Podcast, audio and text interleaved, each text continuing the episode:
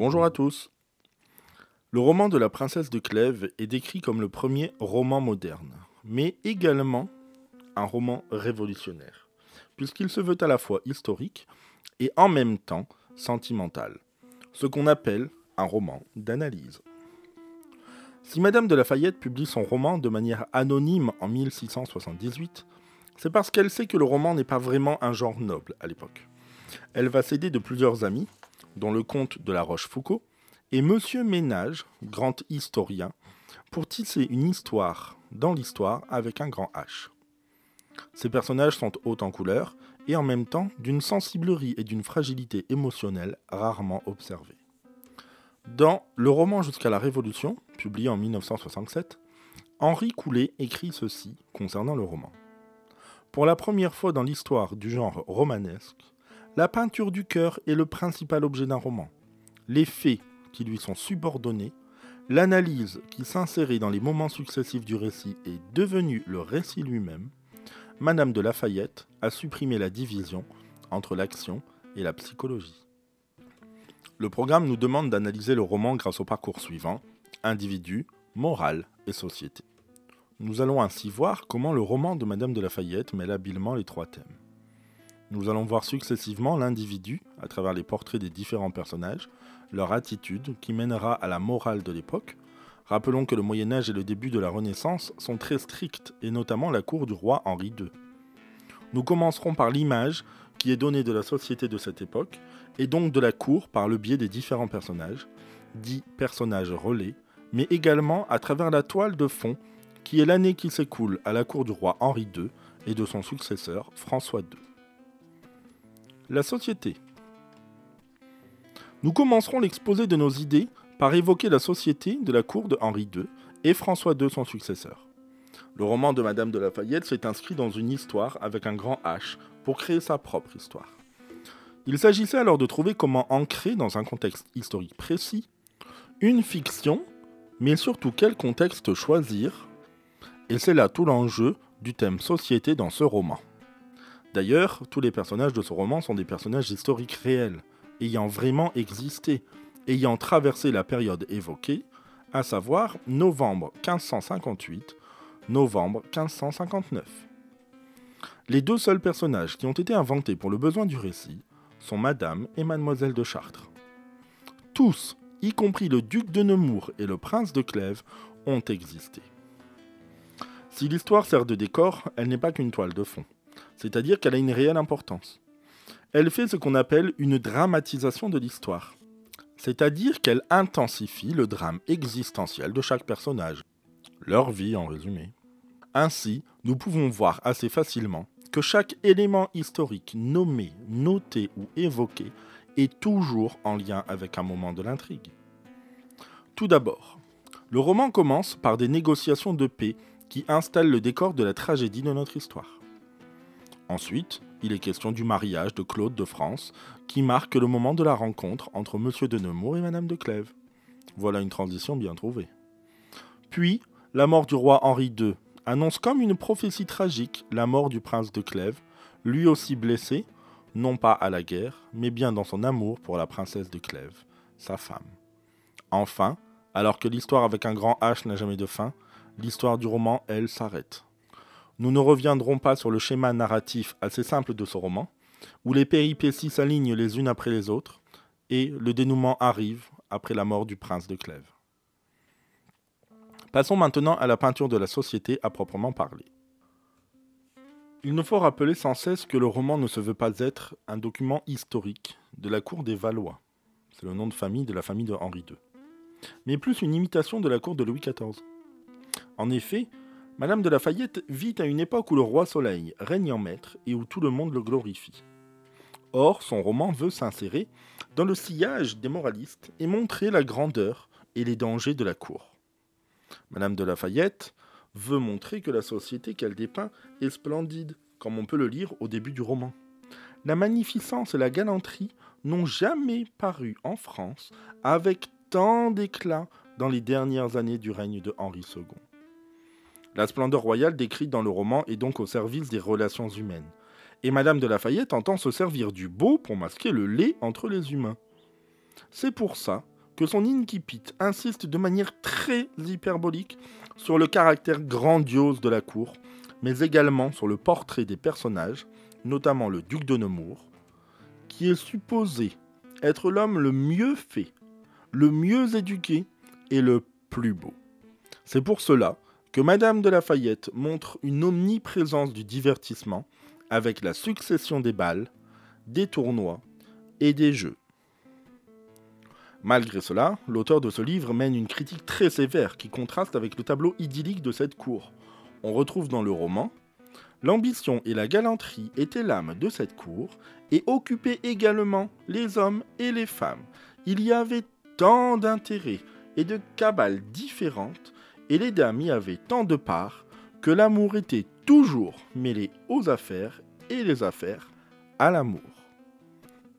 Enfin, pour terminer sur l'image de la société donnée par Madame de Lafayette, qu'on le retrouve très facilement dans le personnage de Madame de Chartres, voyons un peu comment celle-ci explique à sa fille que les apparences sont vraiment trompeuses, avec notamment la citation suivante.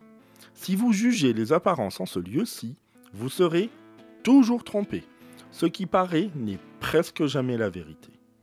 Elle utilise d'ailleurs l'anecdote de Madame de Tournon, qui avait promis un mariage à Sancerre et à Estouville. Ce récit, dans le récit, qu'on appelle récit enchâssé, devient une critique envers la société de son époque. Avant d'enchaîner sur notre deuxième thème, qui est celui de l'individu, il nous faut rappeler que dans ce roman, le personnage principal, qui est la princesse de Clèves, ne rentre pas vraiment dans le moule de cette société à laquelle elle ne correspond vraiment pas. Bien évidemment, je parle ici de ses sentiments. Par ailleurs, la société d'Henri II attend une parfaite maîtrise de soi et un respect total de la bienséance, à savoir que rien ne doit choquer et rien ne doit paraître. Ainsi, la princesse de Clèves, qui rougit pour un rien, est un peu en décalage avec la société de son époque. Abordons maintenant la question de l'individu dans ce roman. Commençons tout d'abord par le personnage du duc de Nemours. Si Madame de Lafayette le décrit avant tout comme un galant homme, sincèrement épris de la princesse, et possédant a priori toutes les qualités de l'honnête homme, il incarne à lui seul pourtant la passion et le désir dans tout le roman. Il n'hésite pas, par ailleurs, à violer l'intimité de la princesse lorsqu'il s'introduit dans le château du prince de Clèves. Son désir sensuel est sans cesse en éveil. Même si le narrateur reste très discret sur ce point, en effet voilà la plus belle preuve de son désir dans le roman. Il sentait tout ce que la passion peut faire sentir de plus agréable. Cette citation est assez implicite, mais on comprend bien ce que le duc ressent. D'ailleurs, il dit à propos de la visite concernant la lettre perdue qu'elle lui procure le plus sensible plaisir qu'il n'eût jamais eu. Enfin, son désir de dominer est omniprésent et se manifeste par des intrusions fréquentes au domicile de la princesse, par des relances incessantes concernant ses sentiments mais surtout par le vol du portrait qui appartenait à M. de Clèves. Tout cela montre un certain égoïsme de la part de ce duc follement amoureux d'une femme mariée. Parlons maintenant de M. de Clèves.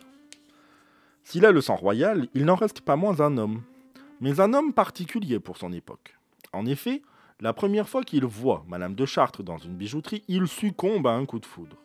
Les choses s'enchaînent alors rapidement, la demande en mariage est faite par intermédiaire, et le mariage à peine célébré, les passions de ce couple peinent à décoller. Bien évidemment, lorsqu'on lit le roman, il n'est pas difficile de comprendre que Madame de Clèves considère Monsieur de Clèves comme un ami, à qui elle reconnaît de nombreuses qualités, mais sans avoir pour autant d'inclination pour lui.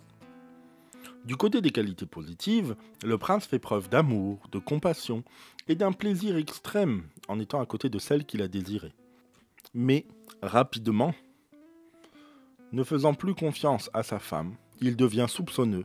C'est d'ailleurs lui-même qui, sans s'en rendre compte, mettra fin à ses propres jours avec l'envoi d'un espion à Coulommiers. N'ayant qu'une part du récit et ne voulant plus faire confiance à sa femme, il périra d'une mort douloureuse, emportant avec lui la peur d'avoir été trompé. Tout cela révèle un manque flagrant de confiance en lui, Malgré les qualités que lui trouve sa femme, elle ne saura jamais l'aimer comme lui l'a aimé. Après avoir évoqué les deux personnages masculins principaux de notre histoire, il nous faut parler de Madame et de Mademoiselle de Chartres. Honneur à l'âge, me direz-vous, nous parlerons de la mère. Madame de Lafayette utilise Madame de Chartres comme un modèle de vertu et comme un modèle pour la cour de Louis XIV à travers ses actions à la cour d'Henri II. Le peu de choses que l'on apprend de Madame de Chartres est qu'elle est veuve et qu'elle se charge elle-même de l'éducation de sa fille. Dans la première partie du roman, nous retrouvons un des extraits qui est resté le plus célèbre du roman, à savoir la scène du bal, ou la rencontre entre Mademoiselle de Chartres et le prince de Clèves. Nous pouvons lire concernant l'éducation qu'elle donne à sa fille.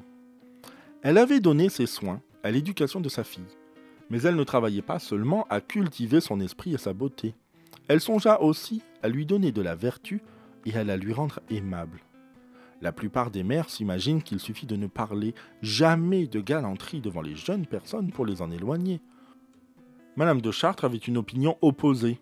Elle faisait souvent à sa fille des peintures de l'amour et lui montrait ce qu'il y a d'agréable pour la persuader plus aisément sur ce qu'elle lui en apprenait de dangereux. Ainsi, Madame de Chartres s'impose comme une mère modèle pour l'époque, mais surtout en avance sur son temps. On peut donc voir à travers son personnage les réactions de Madame de Lafayette, souvent scandalisée par les mœurs de son époque. Nous voilà enfin face au personnage de Mademoiselle de Chartres, devenue la princesse de Clèves et qui finira veuve d'un mari la croyant infidèle. Mademoiselle de Chartres est bien des choses, mais avant tout d'une naïveté sans égale. Refusant en permanence l'amour que lui porte le duc de Nemours, elle ne fait en réalité que l'encourager. Certes, elle ne trahit pas son mari et ne cède jamais à la tentation charnelle vers laquelle le duc essaie de l'emmener, mais cela n'empêchera son mari d'y croire. La princesse est sans cesse confrontée au dilemme, un choix difficile face auquel les conséquences seront de toute façon désagréables. Ainsi, elle qui incarne la raison s'oppose dès le départ à la passion. La passion est tantôt incarnée par son mari, fou amoureux d'elle, ou incarnée par le duc de Nemours, lui aussi follement épris de sa beauté. Cette passion est vraiment l'élément à la fois marqueur, déclencheur et l'élément de résolution de ce roman. Enfin, et pour finir avec notre personnage éponyme, une nouvelle fois la princesse s'oppose aux autres personnages par la générosité dont elle fait preuve. En effet, à la fin du roman, elle se sacrifie elle-même en abandonnant sa passion pour le duc de Nemours qu'elle sait être puissante. Ainsi, on peut voir dans le roman de Madame de Lafayette un sacrifice personnel de la princesse lorsqu'elle décide de finir ses jours dans un couvent plutôt que de céder à la passion pour entretenir la mémoire de son mari. Il nous reste à évoquer les personnages secondaires du roman, de manière beaucoup plus rapide, mais qui gardent malgré tout une certaine utilité. Pour le bien de notre étude, nous appellerons ces personnages des narrateurs relais. Il en existe quatre. Madame de Valentinois, qui est vue par Madame de Chartres comme étant la commère de la cour. Madame de Tournon, vue par la princesse de Clèves comme étant une femme indigne et peu vertueuse, épisode du double mariage promis, et enfin Anne de Bolène, vue par Madame la Dauphine comme étant une femme intelligente et rusée. Et enfin, pour finir, un dernier personnage relais, mais cette fois-ci masculin, le vidame de Chartres. Lors de l'épisode de la lettre volée, M. de Nemours se porte responsable à la place du vidame, qui est lui aussi embarrassé dans une histoire de cœur dont la cour ne doit pas entendre parler. Ces quatre personnages sont en quelque sorte la voix de Madame de Lafayette, critiquant la cour et ses intrigues à travers l'histoire de la cour de Henri II. La morale. Pour évoquer la morale, dernier point de notre analyse de la princesse de Clèves, il nous faut comprendre les droits et la place de la femme au XVIe et au XVIIe siècle. Pour rappel, ce récit se passe en 1559 mais a été écrit dans les années 1670 sous le règne prospère de Louis XIV. Autant dire qu'en un siècle, la condition des femmes a peu changé. Elles sont même encore plus des objets qu'elles ne l'étaient avant. Madame de Lafayette s'érige dans son roman en féministe, voulant à tout prix remettre à leur place les hommes et leur supériorité prétendue. Elle critique dans son roman le décalage entre le discours courtois, qui veut que l'homme soit au service de la femme et des sentiments qu'il a pour elle, et la réalité du terrain amoureux. Certes, l'homme courtise la femme, s'offre à elle pour obtenir ses faveurs, mais au-delà du mariage, nul doute que la femme devient un objet d'intérieur. Nous voyons d'ailleurs avec la princesse de Clèves qu'elle ne rentre pas du tout dans ce moule.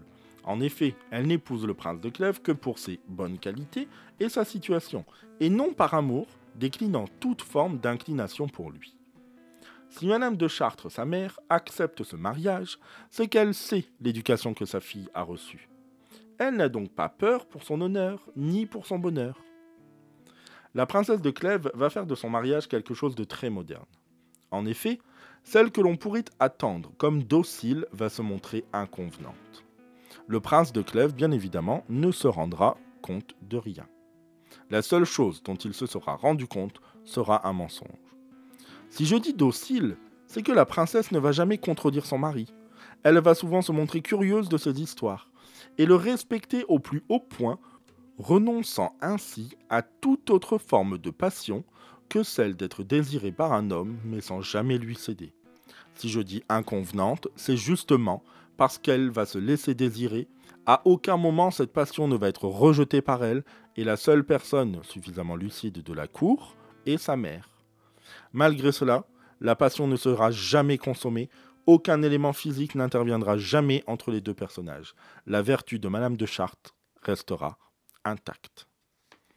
Ainsi, plus que tout autre élément de ce roman, Madame de Lafayette fait l'éloge de la vertu à travers le comportement exemplaire ou criminel dont a fait preuve la princesse de Clèves.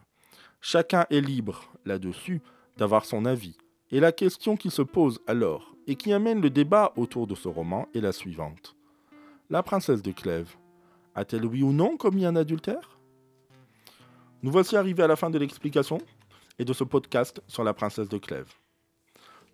Nous avons abordé les thèmes de l'individu, de la morale et de la société. Merci de l'avoir écouté.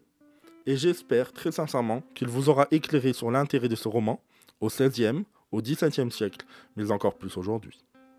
A très bientôt pour un nouveau moment de littérature.